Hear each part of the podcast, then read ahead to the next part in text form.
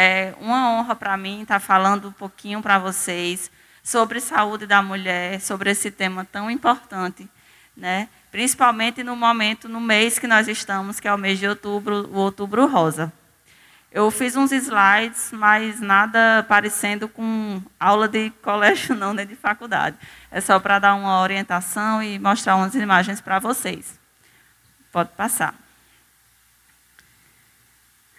Eu queria começar a apresentação falando um pouquinho para vocês sobre como começou o Outubro Rosa.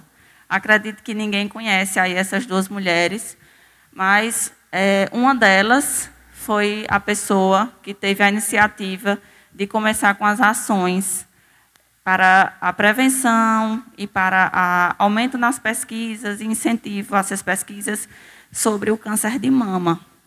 Essas duas são irmãs e uma delas faleceu com câncer de mama aos 33 anos. Ela descobriu o câncer de mama e a outra irmã, essa é de blusa listrada, é a Nancy e a de blusa branca é a Susan.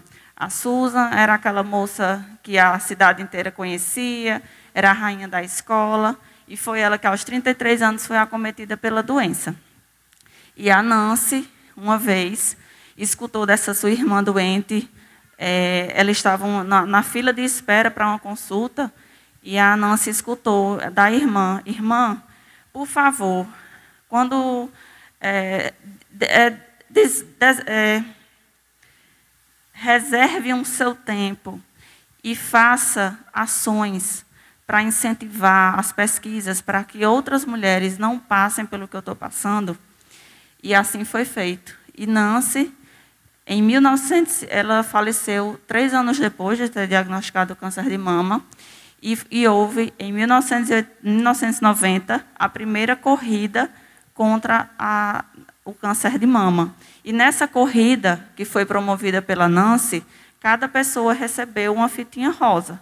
E é por isso que a gente está aqui usando hoje essa fitinha rosa, graças ao cuidado de uma irmã que está até hoje tentando cumprir a promessa que fez a sua irmã doente. Eu acho essa história bem bonita, achei interessante compartilhar com vocês. Pode passar.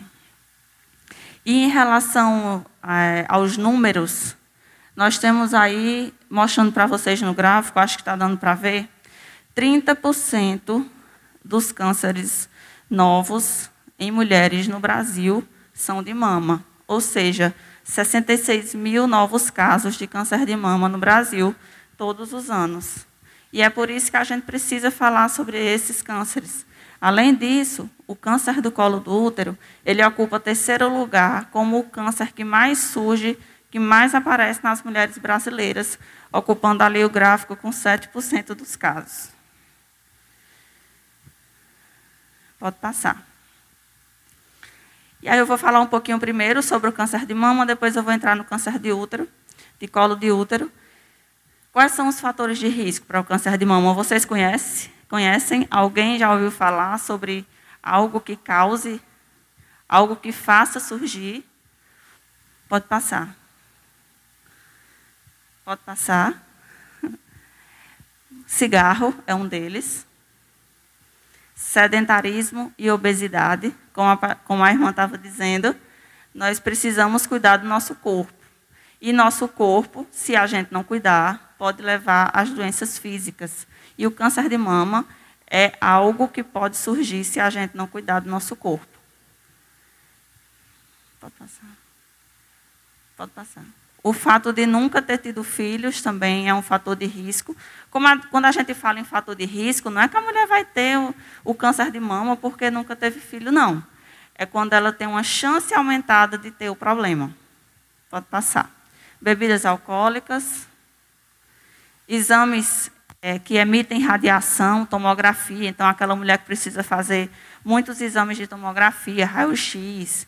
Então, tem que ter cuidado, tem que ter muita cautela quando for fazer esses exames, porque nossa mama, quando ela recebe essa radiação, ela pode transformar células que estão normais em células malignas. Então, temos que ter cuidado com isso. E, é, além disso, a menopausa, a menstruação, quando ela é muito precoce e quando a menstruação passa muito tempo para acabar, ou seja, a menopausa tardia, também se torna um fator de risco para o câncer de mama. Pode passar. Além disso, a gente tem fatores genéticos e hereditários no câncer de mama, bem conhecidos, que são pessoas, mulheres que têm é, história de câncer de ovário, tumor de ovário na família, mutações em alguns tipos de gene, história familiar de câncer de mama antes dos 50 anos. Então, mulheres que têm outras mulheres na família com câncer de mama antes dos 50 anos, elas têm que redobrar a atenção. E também mulheres que têm na família história de homens com câncer de mama. Porque, sim, câncer de mama pode dar em homens. A incidência é pequena, 1%. Mas pode acontecer e as mulheres que têm esses, os homens né, acometidos, elas têm um fator de risco maior para desenvolver a doença. E aí algo muito falado e muito discutido é a realização do autoexame das mamas. Aquele exame que todo mundo sabe, vai para frente do espelho ou durante o banho. E aí a mulher é, tem, tem que palpar a mama e sentir se tem alguma alteração, algum nódulo, até mesmo alterações na pele. E eu trouxe aqui uma imagem só para é, deixar claro para vocês o que é que eu devo procurar quando eu vou fazer esse autoexame. Então, se tem a mama, alguma área vermelha, inflamada, saindo algum tipo de secreção pelo mamilo, ou áreas que estão tipo repuxada, que a gente chama de retraída, também é um fator de risco para ter algo mais na mama, alguma coisa mais séria. É, vários pontinhos vermelhos. Caroços também, é, quando povo, as pessoas conhecem muito como landra, né? Aqueles linfonodos que a gente fala na axila, também a gente tem que ficar alerta e tem que procurar o médico o mais breve possível, porque isso pode ser um indicativo que algo não está indo bem com a saúde de sua mama. Pode passar. E aí, quando a gente fala em rastreamento, vocês sabem o que é exame de rastreamento? Quando é o que é rastrear? A gente rastreia uma doença quando a gente, a mulher está bem, não tem sintoma nenhum, mas a gente vai lá e faz o exame. Pura e simplesmente para procurar. Por quê? Porque já foi visto que no câncer de mama, quando a gente faz esse exame de rastreamento, a gente consegue chegar a um diagnóstico muitas vezes precoce. Antes da mulher sentir no autoexame, eu já consigo detectar alteração na mama. E sabe qual é esse exame? A mamografia. Quem já fez aqui mamografia? E aí, acharam o que da experiência? Dolorosa, né? Pois é. Graças a Deus, com a modernidade, as máquinas hoje, inclusive aqui no Juazeiro, nós já temos mamógrafos, que são as máquinas que fazem a mamografia, esses mamógrafos, mamógrafos, eles conseguem diminuir a força que aperta a mama. Porque ele consegue visualizar, cheguei numa imagem ok, cheguei numa imagem que eu consigo diagnosticar, ele para de apertar. Então, esse exame, com o passar dos anos, está tendo a tendência de se tornar menos dolorido e menos sofrido. Outra dica: não vá fazer a mamografia se você está no período pré-menstrual porque sua mama ela já vai estar mais dolorida normalmente, né? No período pré-menstrual. Então é bom fazer depois da menstruação. Outra dica, é, pode tomar até algum é, analgésico antes, falar com seu médico. Se você é muito sensível, doutor, por favor, eu posso fazer algum, usar alguma medicação antes? Pode sim, certo? Para tentar aliviar aí essa dor da mamografia. E algo que todas as mulheres devem saber aqui e que eu quero, é uma mensagem assim que eu quero deixar, é que no nosso, no nosso país, a partir dos 40 anos, todas as mulheres devem fazer mamografia anualmente. E não deixem de fazer, porque às vezes as alterações surgem em meses. Então, mamografia anual a partir dos 40 anos é o, é o que a gente faz para rastrear o câncer de mama. E também, claro, a mamografia serve como diagnóstico. Se a mulher palpou um nódulo, muito provavelmente ela vai precisar fazer uma mamografia para fazer o diagnóstico. Volta aí. Só para falar um pouquinho do tratamento, a mulher é, depende de cada tipo de tumor, localização, quantidade. Então, não é toda mulher que vai precisar passar por uma quimioterapia. Às vezes, se você achar uma lesão inicial, você basta fazer a cirurgia e está tudo bem. Certo? Manter o acompanhamento. E o câncer de colo de útero? E aí? Eu acho que esse aqui é mais falado. é mais fácil de ser rastreado. Pode passar. O grande causador dele, minha gente, é um vírus chamado HPV. A gente não aguenta mais vírus, né? Mas é o HPV. É um vírus transmitido durante relação sexual desprotegida e também até pode ser passado da mãe para o bebê no parto. Certo? Hoje, nós contamos com vacinação. Então, as meninas, adolescentes, elas são vacinadas e os meninos também já evitando futuramente ter transformações no colo do útero que são causadas pelo HPV. E essa vacina para adolescentes é disponível pelo SUS. Pronto, falei. E tem uma coisa que muita mulher não sabe, é que o câncer do colo do útero, na maioria das vezes, ele é assintomático, ou seja, não tem sintoma nenhum. Por isso que o rastreamento, a partir dos 25 anos, com prevenção, deve ser feito sempre, certo? A cada três anos a gente deve fazer. No Ministério da Saúde ele coloca, melhor assim, sem máscara. No Ministério da Saúde ele coloca a cada três anos.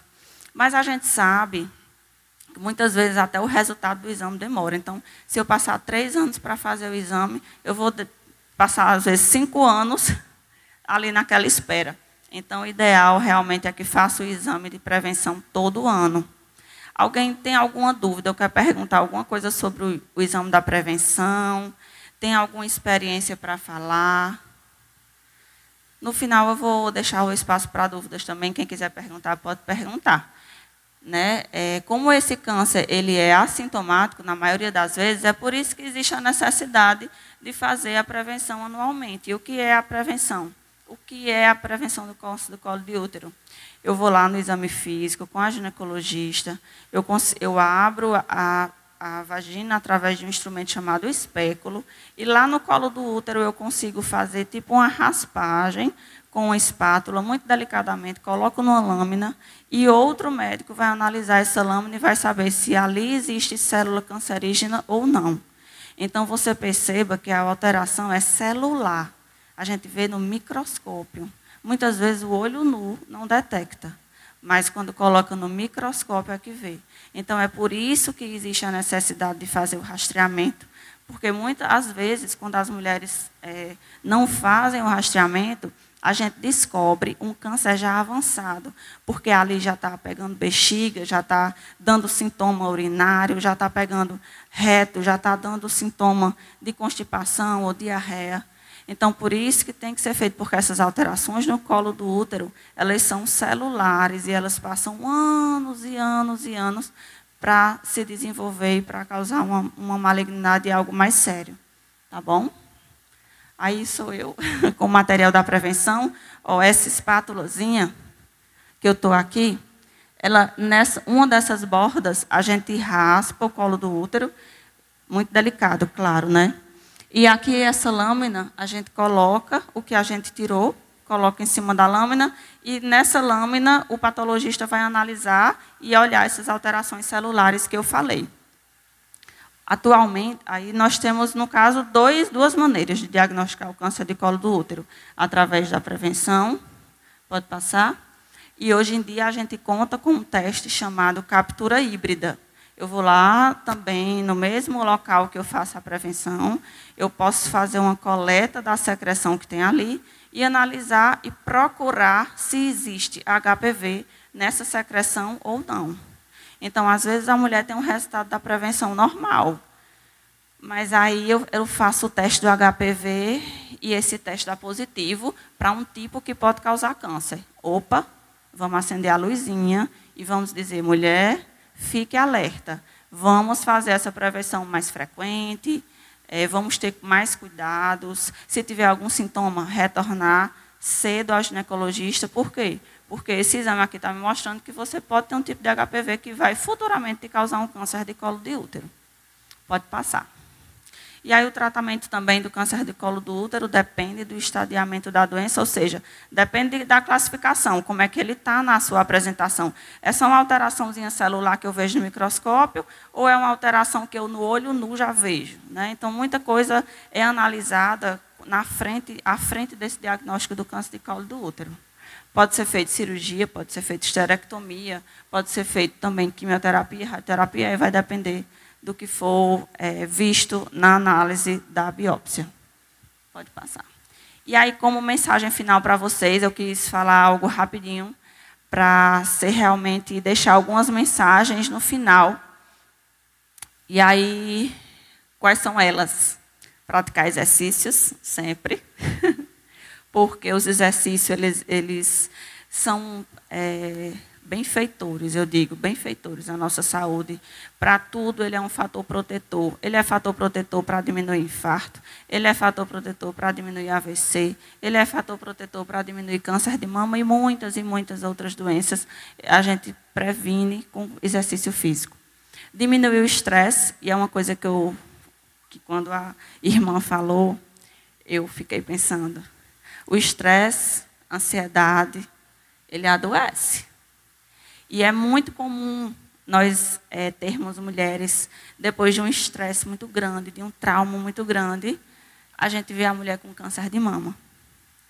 Então, assim, cuidar da alma, cuidar do coração, é importante também. É cuidar da saúde, não só do corpo. Manter o peso adequado, porque com a prática de exercício, a própria prática de exercício físico, a gente vai conseguir manter esse peso, uma dieta balanceada. Sempre observar e palpar as mamas. Então, quando você estiver num ambiente só você, tomando banho, então é interessante olhar essa pele. Olha, essa pele está estranha, está avermelhada, está como se fosse uma casca de uma laranja. Olha, esse aspecto em casca de laranja é bem típico de alguma coisa mais séria. Então, está assim com a mama, procure o médico quanto antes. Realizar os exames de rastreamento, que, como eu coloquei aqui, mamografia e prevenção anualmente e realizar a consulta periódica com a ginecologista. é, o que eu quis passar para vocês foi algo breve e agora eu quero tirar as dúvidas que vocês colocaram na caixinha.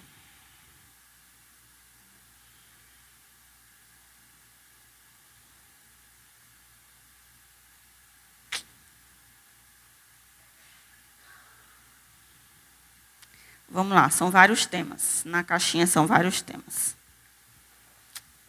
Então, gente, primeiro, vou logo dizer obrigada.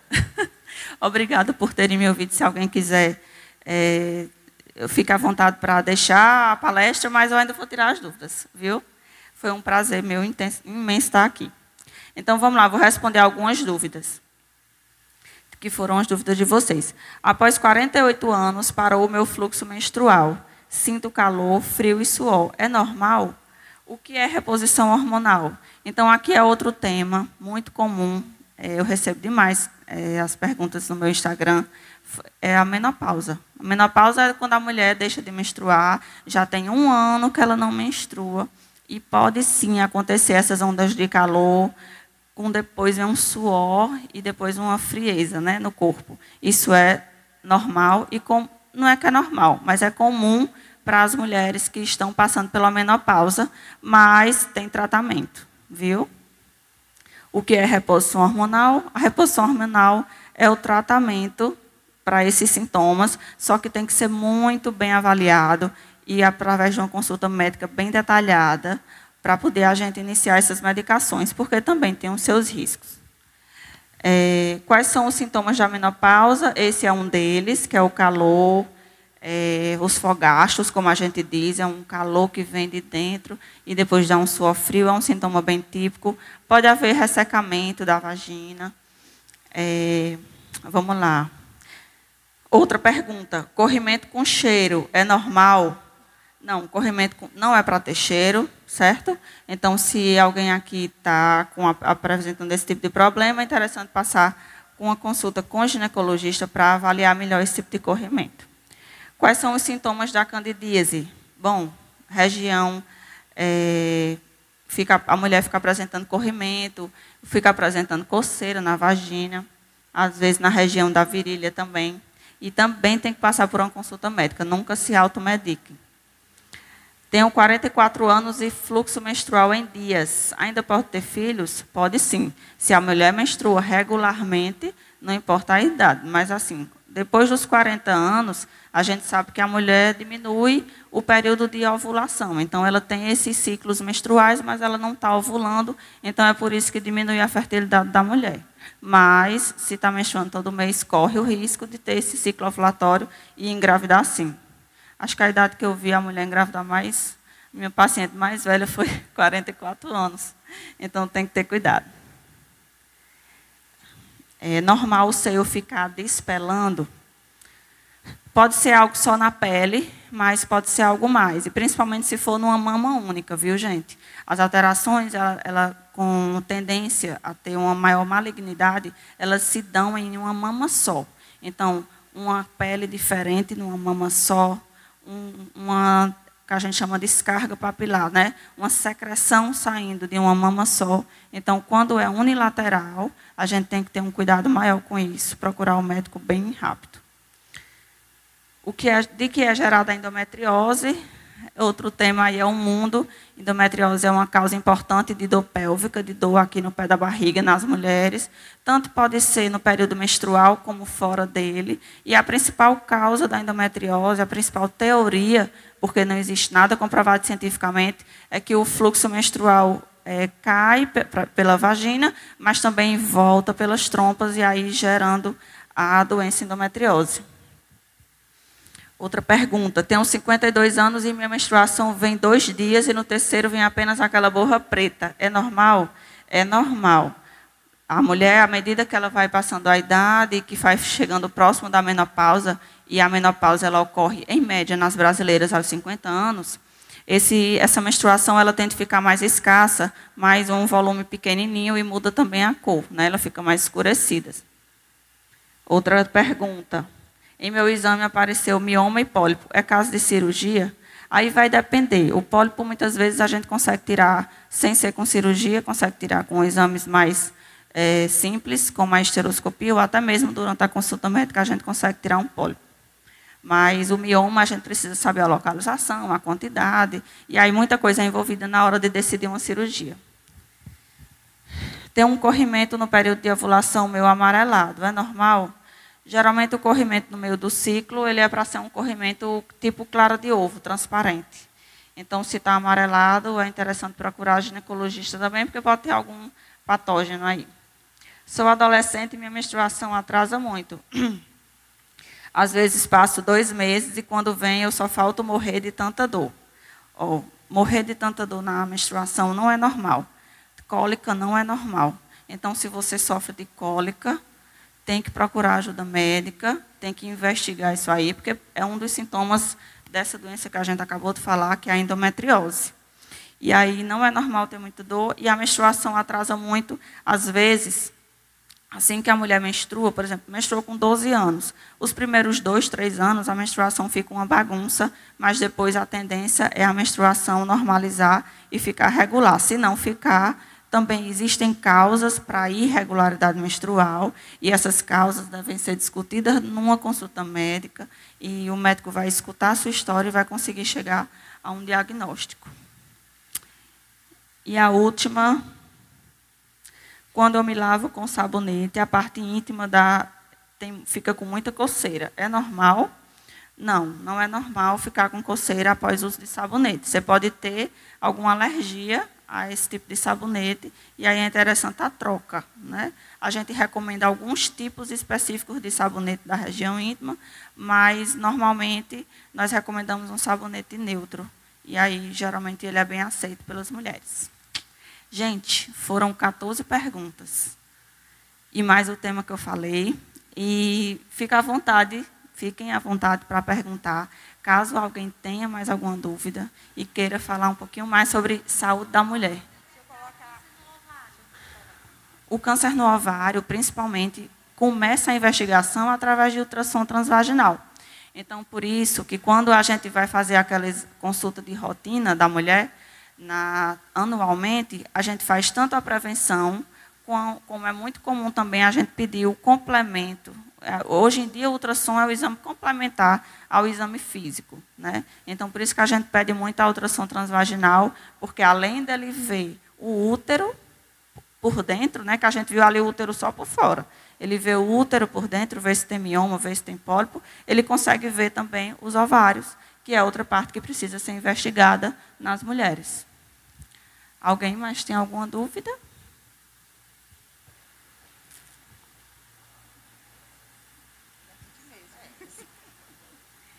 Insônia, ela faz parte da menopausa? Sim, a insônia faz parte da menopausa, mas a insônia em si, ela não é um sintoma que seja recomendado tratamento com reposição hormonal. Os únicos sintomas da menopausa que indica que pode indicar, na verdade, o uso de reposição hormonal são os fogachos, são esses calor, o calor da menopausa. Mas a insônia a gente tenta tratar com outras maneiras, né? Inicialmente higiene do sono, é, diminuir a quantidade de cafeína, realização de exercícios, é, atividades relaxantes, a própria oração, tudo isso está é, influ influenciada e junto ali do tratamento da insônia mas nunca a reposição hormonal para outro sintoma que não seja o calorão da menopausa. Pode falar.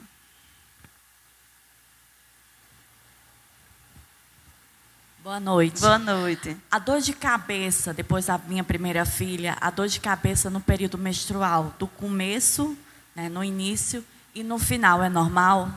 Ela pode, a dor de cabeça é um dos sintomas, você diz durante o período menstrual ou antes do período menstrual? Durante? Não, tem que ser investigado. Geralmente é mais comum a dor de cabeça antes do período menstrual, que é a TPM. Quando a mulher menstrua, esses sintomas acabam. Mas se ela está acontecendo só no período menstrual, é, bom, é interessante investigar melhor esse tipo de dor, viu? Alguém mais? Ali tem uma.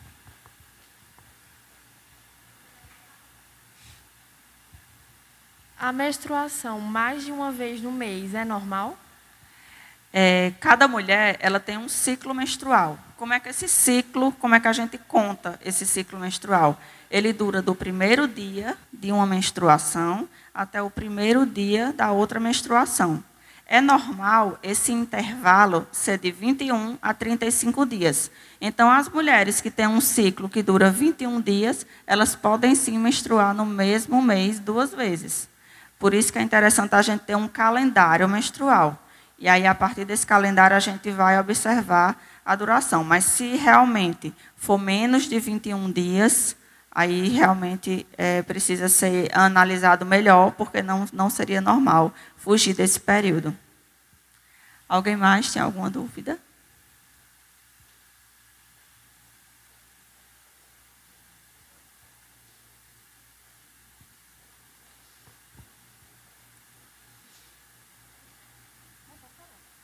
Boa noite. Boa noite. É porque, assim, quem já fez esterectomia, risco de câncer tem ou não tem? E se, se a pessoa precisa fazer exame? Nas recomendações brasileiras do Ministério da Saúde, se a mulher tirou o útero por algum processo maligno, se foi alguma doença que poderia se transformar em um câncer, que a gente chama precursora do câncer do colo do útero, a mulher precisa sim fazer essa prevenção anualmente, e aí o material é coletado do fundo da vagina. Mas, se a mulher fez, por exemplo, a esterectomia por mioma, que é uma doença benigna, ela não precisaria fazer o exame da prevenção, certo? A não ser que tenha algum sintoma e precisa procurar ginecologista, tá certo? Alguém mais? Fale agora o cálice para sempre. Não, Doutora, mentira. eu tenho uma aqui. Diz. Todas as mulheres sentem TPM? Ou... Não, não.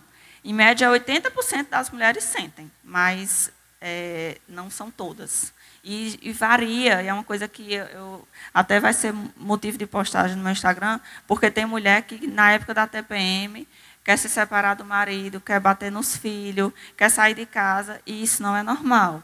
a gente pode ter uma variação leve do humor, né? mas é, mudar todas as relações é, sociais e dos amigos, na família, isso não é normal e deve ser procurado consulta com o médico para analisar melhor o caso. Às vezes até precisa usar medicamento para isso, viu?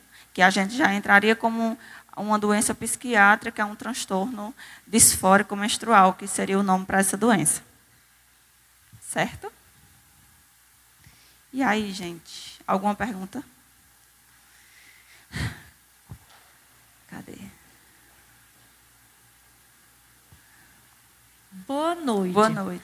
Doutora, eu fiquei sabendo de uma amiga minha em São Paulo que ela está com um problema de útero. Então me disseram que ela está como se fosse um bebê na cama. Já pode ser uma fase terminal ou ela pode fazer uma cirurgia? É, se ela está.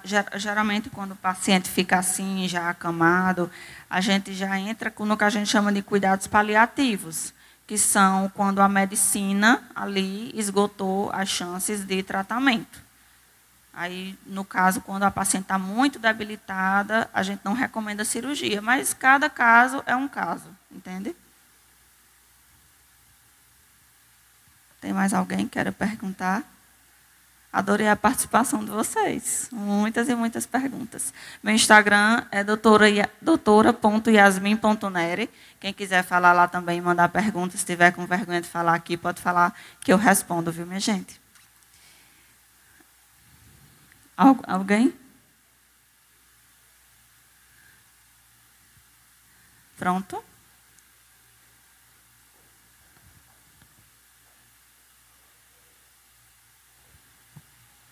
nódulos que foi diagnosticado que ele não é maligno. Ele pode vir se tornar ou pode surgir também outro nódulo maligno? Na mama? Sim, na mama. Na mama, as alterações benignas mais comuns são os fibroadenomas. Eles não costumam é, malignizar, não. Mas precisa fazer um acompanhamento regular, porque se surgir um, pode surgir outro, e esse outro pode ter algum indício de malignidade mas não costuma virar, não. É são como os miomas. Situações raríssimas, raríssimas, raríssimas. Os miomas, eles têm uma transformação para algo maligno, né? É a mesma coisa com a mama. Boa noite. Boa noite. Não sou eu. Eu tenho uma irmã que tem 58 anos. E ela ainda continua menstruando. É normal? Se ela passou, em algum momento da vida dela, mais de um ano sem menstruar, Passou? Por sinal, ela está aqui, é porque ela não quer se levantar. Vai lá. Em algum momento a senhora passou mais de um ano sem menstruar? Boa noite. Eu passei nove meses. Não, eu passei seis meses. Aí depois, aí veio. Aí passou nove meses. Aí não veio mais. Pronto, aí tá com. Agora, como eu estava comentando com ela, está com nove meses que não veio mais.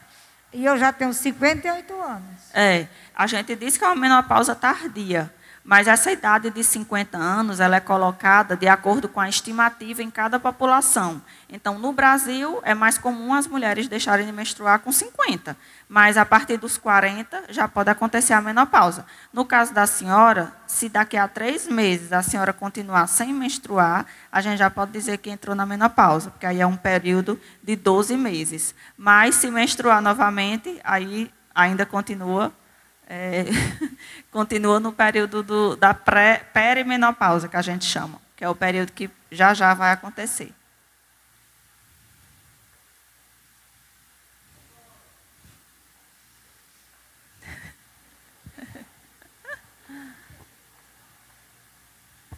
Boa noite. Boa noite. Mulher, porque eu tenho uma menina que ela teve um histórico de ferida no colo do útero, fez a cauterização, mas constantemente ela tem ferida no útero. Por que é?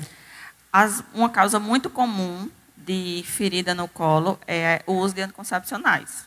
Então, a primeira coisa que a gente vê é isso: está usando anticoncepcional ou não está?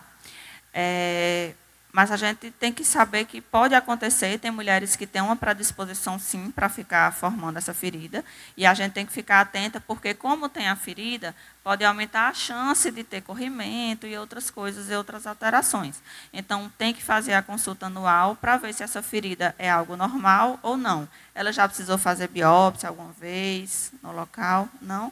É, muitas vezes é só acompanhamento, é o que a gente chama de ectopia. Não, não significa nada demais viu? É só porque a ectopia é quando uma parte de dentro do útero, do tecido, que a gente chama tecido, o que recobre dentro do útero, ele vai um pouquinho para o colo. Só isso. Então a gente tem que ficar atenta só porque fica uma parte mais sensível, mais é, facilidade de sangramento, só por isso. Mas se ela está todo ano fazendo a prevenção direitinho, está tudo jóia, viu? Boa noite. Boa. Micropolicisto no ovário, um adolescente, pode causar problemas maiores depois? Hoje em dia a gente sabe que os ovários micropolicísticos eles são doenças muitas vezes é, muito envolvimento de endocrinologia, ou seja, as alterações nas, taxa, nas taxas de açúcar no sangue. Então ela é uma doença gineco da ginecologia endócrina. Por quê? Porque mexe com os hormônios. Então eu tenho um aumento de risco de ter uma hipertensão, aumento de risco de ter diabetes, principalmente Entendeu? Então tem que ter um acompanhamento. E qual é o principal tratamento? Exercício físico e alimentação balanceada.